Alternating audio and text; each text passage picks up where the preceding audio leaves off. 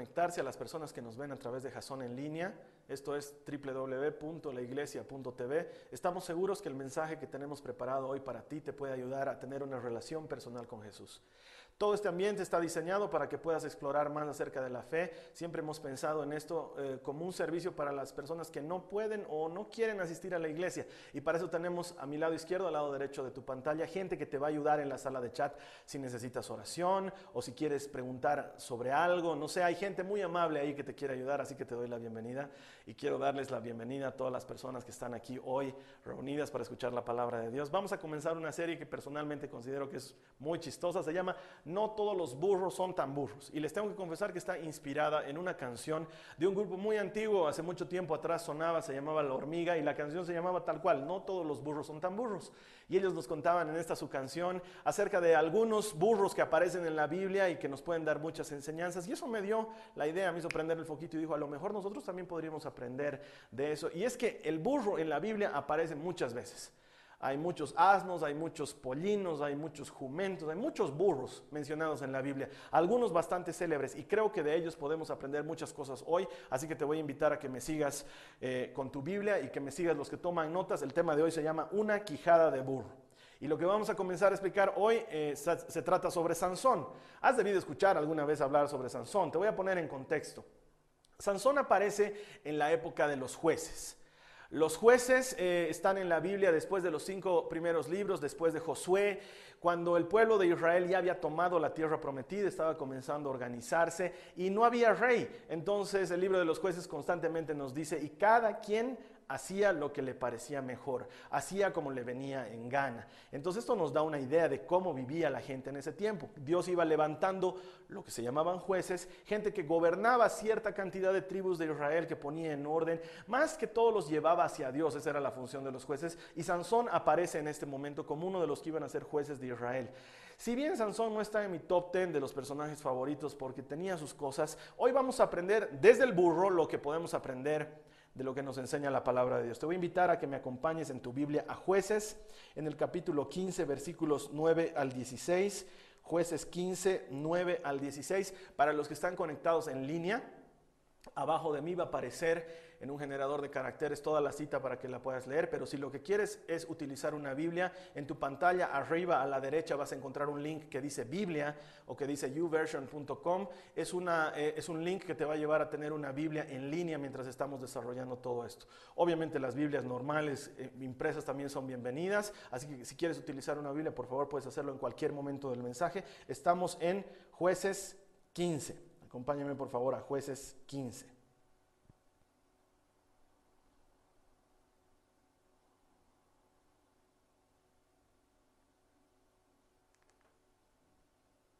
Bien, jueces 15 del 9 al 16, lo leemos. Entonces los filisteos subieron y acamparon en Judá y se esparcieron por Leí. Y los hombres de Judá dijeron, ¿por qué han subido contra nosotros? Y ellos dijeron, hemos subido para prender a Sansón a fin de hacerle como él nos ha hecho. De Judá descendieron tres mil hombres a la hendidura de la peña de Etán y dijeron a Sansón, ¿no sabes que los filisteos reinan sobre nosotros? ¿Qué pues es esto que les has hecho? Como ellos me hicieron, así les he hecho, contestó él. Y ellos le dijeron, hemos descendido para prenderte y para entregarte en manos de los filisteos. Entonces Sansón les dice, júrenme que no me matarán. Ellos le respondieron, no, sino que te ataremos bien y te entregaremos en sus manos. Ciertamente no te mataremos. Entonces lo ataron con dos sogas nuevas y lo sacaron de la peña. Al llegar el Aleí, los filisteos salieron a su encuentro gritando. Y el espíritu del Señor vino sobre él con poder. Y las sogas que estaban en sus brazos fueron como lino quemado con fuego y las ataduras cayeron de sus manos. y halló una quijada de asno, fresca aún, y extendiendo su mano, la tomó y mató a mil hombres con ella. Entonces Sansón dijo, con la quijada de un asno, montones sobre montones, con la quijada de un asno he matado a mil hombres. Esta es la cita que nos va a dar pie a todo lo que queremos aprender. Para los que están tomando notas, número uno, la fuerza viene de Dios, no de la cabellera. No sé si lo recuerdan, pero cuando yo era chico, y aún sigue saliendo en la televisión, había un capítulo del Chapulín Colorado en el que él encontraba la peluca de Sansón, no sé si lo recuerdan, pero él encontraba la peluca de Sansón y se la ponía sobre sus antenitas de vinil y de repente le venían fuerzas sobrehumanas, entonces podía levantar piedras, rompía sillas, rompía paredes, se volvía súper fuerte, pero se quitaba la peluca de Sansón que estos arqueólogos habían encontrado en el capítulo y volvía a ser el debilucho Chapulín Colorado que todos hemos conocido. Muy bien, muchas personas creen que la fuerza de Sansón provenía de la extensión de su cabello y te voy a contar por qué tenía el cabello largo. Sansón era un nazareo. Los nazareos eran un grupo de israelitas que habían dedicado su vida a Dios, que habían sido consagrados y hacían un voto de consagración, motivo por el cual ellos no debían cortarse el cabello, no debían consumir el fruto de la uva, es decir, el vino, y tenían que vivir una vida recta, una vida santa, guardar los mandamientos de Dios. Sansón era uno de estos. Dios lo había elegido como nazareo desde pequeño, pero realmente él no cumplía mucho esto de ser santo. Hacía varias cosas que dejaban mucho que desear, sin embargo, Dios estaba con él. Y quiero que prestes atención a lo que había sucedido en este momento. Sansón está atado, está peleando contra los filisteos que son los enemigos naturales de los israelitas en este momento es entregado a ellos, atado con cuerdas, y la palabra nos dice claramente en el verso 14, y vino el Espíritu del Señor sobre Sansón, y entonces rompió las cuerdas. Lo que necesito que entiendas es que el poder, la fuerza, viene de Dios. Él es el que tiene el poder para hacer que las circunstancias de tu vida cambien. La solución a tus problemas no pasa por tu habilidad, como en el caso de Sansón, no pasaba porque tenga el cabello largo o porque sea musculoso. La solución de sus problemas no pasaban por su habilidad, por cuán bueno era o por cuán bueno no era, sino que la solución pasa porque Dios está en control, porque Él tiene el poder para solucionar las dificultades de nuestra vida. La solución no viene por la experiencia, no es ya pasé muchas veces por esto y lo puedo vencer, sino que ya pasé muchas veces por esto y si Dios me libró, me puede volver a librar. Dios es la fuente de la solución de nuestras necesidades. Algunos piensan que la apariencia puede ser una buena manera para solucionar esos problemas. Y claro, algunos que son más simpáticos que otros, o más altos que otros, o más fornidos que otros, esto les puede ayudar. Pero la verdad de la vida es que Dios no mira el exterior, Él mira el interior. Y la palabra de Dios dice claramente que los filisteos no se asustaron por el exterior de Sansón, sino que fueron arremetidos por la fuerza del Espíritu que vino sobre él en ese momento. Dios tiene el poder. Él es el que puede hacer que tu vida cambie radicalmente como de la noche a la mañana. Solamente necesitamos creerle. La saciedad de nuestras necesidades no va a provenir de los amigos y no me malentiendan. No es que no debemos tener amigos, es bueno tener amigos. Pero algunos pretendemos llenar el vacío de nuestro corazón con amistades o pretendemos llenarlos con mujeres, con hombres, con fiestas, con cosas que realmente no van a llenar el vacío de nuestro corazón. Siempre me gusta enseñar que en nuestro corazón hay un vacío que tiene la forma de Jesús. Es como un rompecabezas. Y lo único que va a venir a completar ese hueco es Jesús, porque tiene esa forma. Es lo único que puede venir a dar saciedad a nuestras necesidades.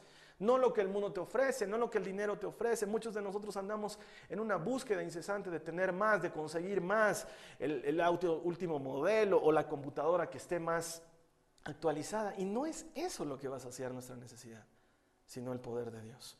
La Biblia nos dice claro en el verso 14, y vino el Espíritu y con eso Sansón tuvo fuerzas. Lo que necesitamos es la presencia de Dios.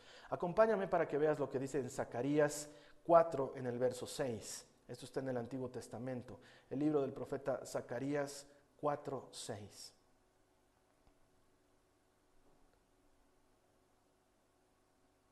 Mira lo que dice. Continuó él y me dijo, esa es la palabra del Señor a Zorobabel.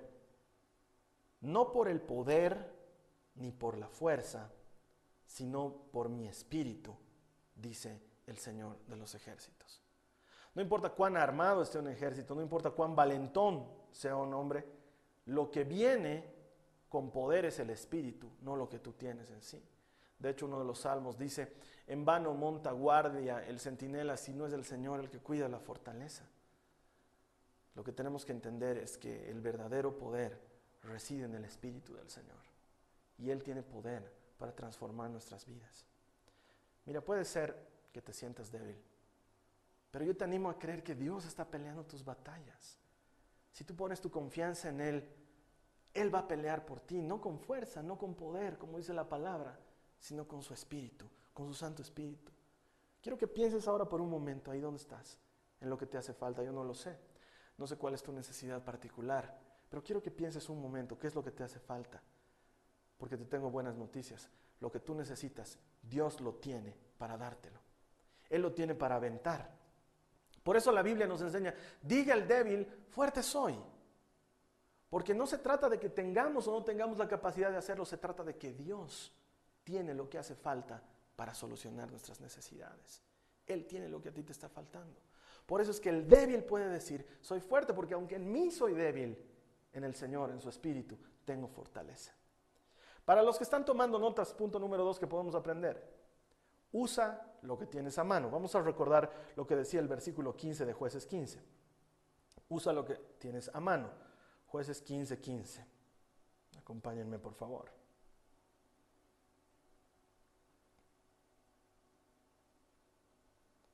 Dice que, y halló una quijada de asno fresca aún, y extendiendo su mano la tomó y mató a mil hombres con ella. Sansón no era precisamente un dechado de virtudes, y es aquí una de las cosas que te quiero contar acerca de su nazareato y cómo lo llevaba adelante. La quijada de mula era algo impuro, te explico por qué. Dice que estaba fresca aún, eso quiere decir que era parte de un cadáver. Un nazareo no podía tocar un cadáver porque lo hacía ritualmente impuro. Sin embargo, Sansón en ese momento no pensó en eso. No dijo, uy, no puedo tocar esto porque me voy a hacer impuro. Lo que él necesitaba era salir de esa situación y usó lo primero que tenía a mano. Si bien desde el punto de vista de la ley lo que estaba haciendo era incorrecto, sí hay algo plausible de lo que está haciendo Sansón. Usó lo primero que tenía a mano para resolver la necesidad. Y lo mismo necesito que hagas tú en tu vida hoy. ¿Qué tienes a mano? Ahora, eso no significa que hagas cosas inmorales o impuras desde el punto de vista bíblico como lo hizo Sansón, pero yo estoy seguro que tienes cosas a mano y te pregunto para que te des cuenta cuáles son esas cosas a mano. Por ejemplo, ¿qué oportunidades tienes a mano?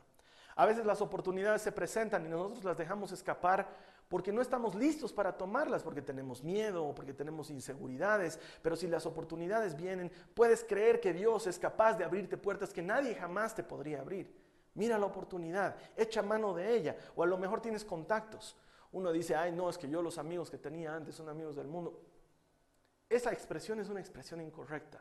El cristiano debe ser amigo de todos, debe hacerse amigo de todos, porque tú nunca sabes qué contactos está trayendo Dios a tu vida para cambiarla, para llevarla a un nuevo nivel, para que estén a tu mano y con ella puedas echar por la borda mil hombres que te están atacando, como lo hizo Sansón. Aprovecha lo que tienes a mano, los dones, los talentos que tienes, las habilidades que tienes, porque si bien no son nuestros talentos los que van a solucionar nuestra vida, sino el poder de Dios, sin embargo el poder de Dios se puede manifestar a través de tus dones, a través de tus talentos, de las cosas en las que eres bueno. Utilízalas, echa mano de ellas para salir adelante. Sé creativo. Piensa en nuevas maneras de salir adelante. Piensa en, en nuevas maneras de enfrentar tus necesidades. No pongas peros. Muchos de nosotros eh, decimos que queremos servir a Dios, pero sí, Señor, te quiero servir, pero los lunes, 7 a 8. O me encantaría servirte, Señor, pero mis hijos. O mi marido no me deja. Y siempre tenemos algún pero para el Señor, como le sucedió a él cuando nos cuenta en el Evangelio cómo el Señor llamaba a uno y le decía, ven, te invito a comer. Y él decía, Señor, acabo de comprar un terreno. O ven, te invito. Y no, Señor, es que acabo de casarme. O he comprado una yunta de bueyes. Lastimosamente, muchos de nosotros tenemos peros. Y esto nos impide avanzar. No usamos lo que, tiene, lo que tenemos a mano.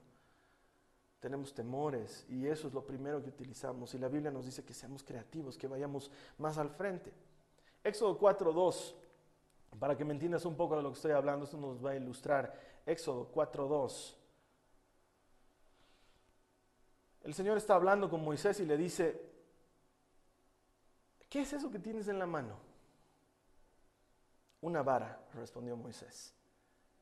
Eh, seguramente esto lo has visto en alguna de las películas, de las tantas películas que se ha hecho sobre Moisés, o lo has leído alguna vez en la Biblia. Bueno, pero lo que está pasando aquí es que Moisés acaba de encontrarse con una zarza que arde pero no se consume, y Dios está manifestando a través de la zarza, y empieza a conversar con Moisés, y entre las cosas que le dice, le dice que lo ha escogido para liberar a Israel del yugo de los egipcios. Y entonces eh, Moisés, con muchos de nosotros, empieza a poner peros, pero ¿y ¿cómo lo voy a hacer? ¿Pero cómo voy a llegar? Pero no tengo habilidades, pero me falta esto, pero me falta el otro. Y Dios agarra y le dice, ¿qué tienes en tu mano? Y Moisés estaba con su callado de pastor y le dice, una vara, un palo. Esa misma vara es la vara que Dios utilizó para partir el mar en dos y que su pueblo pasara en seco. Esa misma vara es la vara que utilizó Dios para que cuando Moisés la levantase, el aire se transformara en tinieblas tan densas que no se podía respirar. Esa vara fue con la que Moisés hizo los milagros de Dios. ¿Qué tienes a mano hoy? ¿Qué tienes a mano? Porque hasta lo que parece más insignificante o hasta lo que parece más habitual por las cosas que haces en tu cotidianeidad son cosas que en manos de Dios se pueden transformar en un arma poderosa. Si tan solo las dejas utilizar por Él. No te enfoques en lo que no tienes. Muchos de nosotros vivimos enfocados en aquellas cosas que nos faltan. Ay, si tuviera el talento de tal hermano, o si tuviera el porte de tal hermana, o de la fulanita, si me viera como ella, o si tuviera los recursos que tienen ellos, pero yo no tengo, yo soy pobre. Esas nunca fueron limitaciones para Dios. Dios puede hacer mucho con poco. Lo único que necesita es que echemos mano de lo que tenemos cerca. Hay gente que dice, ay, es que no tengo tu edad, a mí me gustaría ser joven. ¿Cómo me hubiera gustado conocer a Jesús cuando era más jovencito? El tema no es la edad, el tema es la disposición de corazón. Utilizar lo que tienes cerca. Una quijada de asno fue suficiente para que Dios hiciera un milagro a través de las manos de Sansón. Él puede hacer mucho más contigo. Él puede hacer mucho más contigo. Solamente utiliza lo que tienes a mano. Y finalmente, para los que están tomando notas, Dios puede usar lo que sea y a quien sea. Dios puede usar lo que sea y a quien sea. Mira lo que dice una vez más jueces 15, pero en el verso 16. Entonces Sansón dijo, con la quijada de un asno, montones sobre montones, con la quijada de un asno he matado a mil hombres. Esto me hace recuerdo a una cosa que le escuché una vez decir a Marcos Witt. Él contaba con un amigo suyo, le había dicho, Marcos, ¿te imaginas? Sansón mató a mil hombres con una quijada de burro. Siempre me pongo a pensar, ¿te imaginas lo que hubiera podido hacer con un burro completo? Y ahí Marcos Witt decía, si Dios puede hacer eso con una quijada de burro, ¿cuánto puede hacer con un burro completo? Y ahí todos calificamos, hermano, porque tú y yo somos mucho más que un burro. Dios puede usar lo que sea y a quien sea cuando se trata de cumplir el propósito que Él tiene para nuestras vidas. Todos calificamos con gente, con, como gente con potencial para hacer la obra de Dios. Pero esto me hace recuerdo a mi época de colegio, física, cuando pasábamos física. Yo era un as en física, era buenísimo, me encantaba la física. Y una de las clases que nunca olvido es cuando nos enseñaron la diferencia entre la energía cinética y la energía potencial. ¿Se acuerdan de eso? Han debido, han debido, llevarlo en algún momento en sus clases de física. Energía cinética versus energía potencial. La energía potencial es aquella que, por ejemplo, un, un, coche en una montaña rusa acumula hasta antes de llegar a la bajada. Llega a la cúspide de la montaña y ahí tiene cierta energía potencial. Es decir, lo que puede ofrecer como energía cuando vaya a caer de esa bajada. Desde el momento en que ese coche empieza a bajar, esa energía potencial se transforma en energía cinética, energía en movimiento.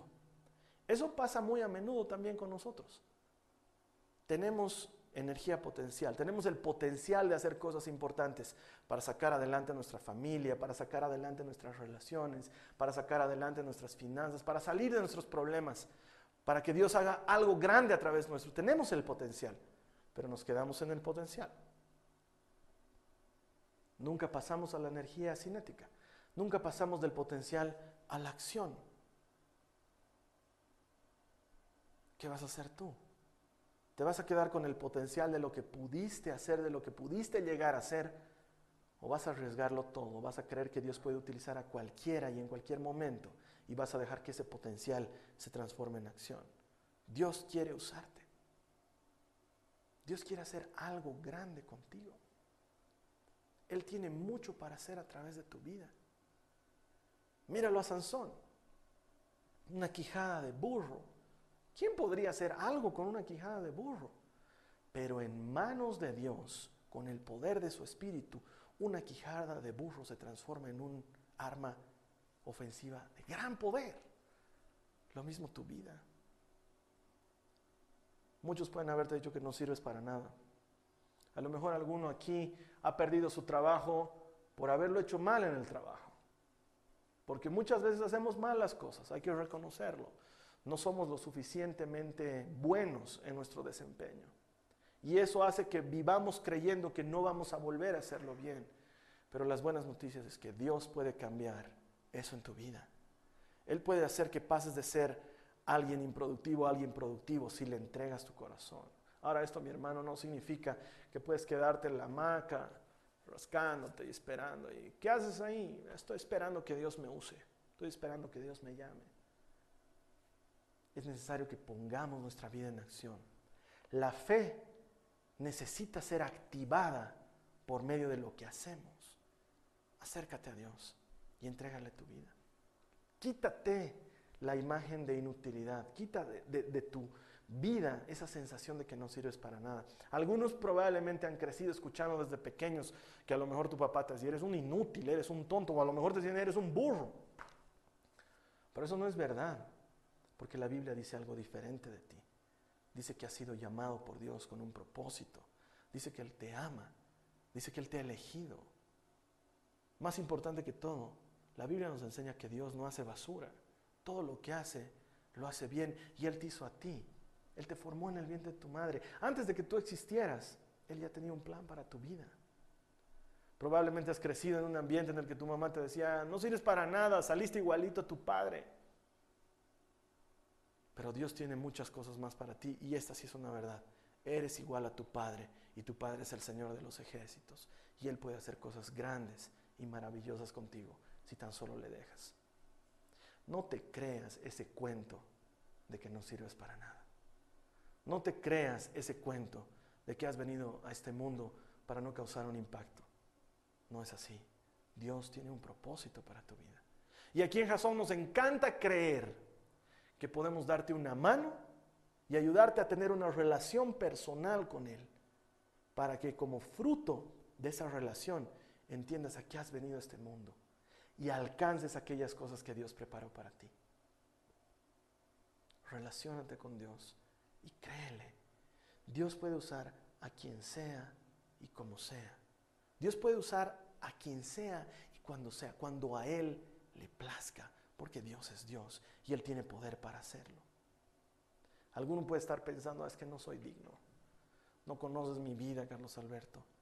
Si tú supieras la lista de pecados que vienen detrás de mí, quiero que sepas que estamos en el mismo club. Nadie es digno. Ninguno de nosotros es merecedor de las cosas que Dios nos da, pero Él nos las da por su gracia, porque Dios es bueno. Nadie es digno, pero por eso hubo uno que siendo digno se clavó en un madero para darnos vida a ti y a mí. No necesitamos ser dignos, necesitamos creer que Él quiere utilizarnos. No importa si eres bueno o no eres bueno. No importa si dices que yo soy medio burro. Yo también soy medio burro. Pero creo que Dios puede utilizar medio burro para hacer su obra. Creo que Dios tiene poder. No hemos venido aquí para entender, sino para creer. Pero despreocúpate, tarde o temprano Dios te lo explicará. Él no anda jugando a las escondidas con nosotros. Él quiere mostrar claramente cuál es el propósito para tu vida. Vamos a orar un momento. Voy a pedirles a todos que cierren sus ojos y que le digan al Señor, úsame. Señor, quiero que me utilices. Quiero que hagas de mí lo que tú has planificado con mi vida. Díselo al Señor. Y para las personas que están en línea, si tú quieres orar conmigo, debajo de mí en la pantalla vas a encontrar un botón donde puedes hacer clic y decir, Señor, yo te entrego mi vida. Como un gesto de fe, haz clic en esa pantalla. Los que estamos aquí, pongan su mano en el corazón, digan, Señor, te entrego mi vida, quiero que la utilices. Quiero que cambies mi vida de noche a día, Señor, y poder alcanzar tu propósito. Algunos hemos estado escapando de Dios durante mucho tiempo. Si ese es tu caso, ponte a cuentas con Dios ahora y dile, Señor, perdóname de mis pecados, confieso que te he fallado, confieso que no he sido digno delante de ti, Señor.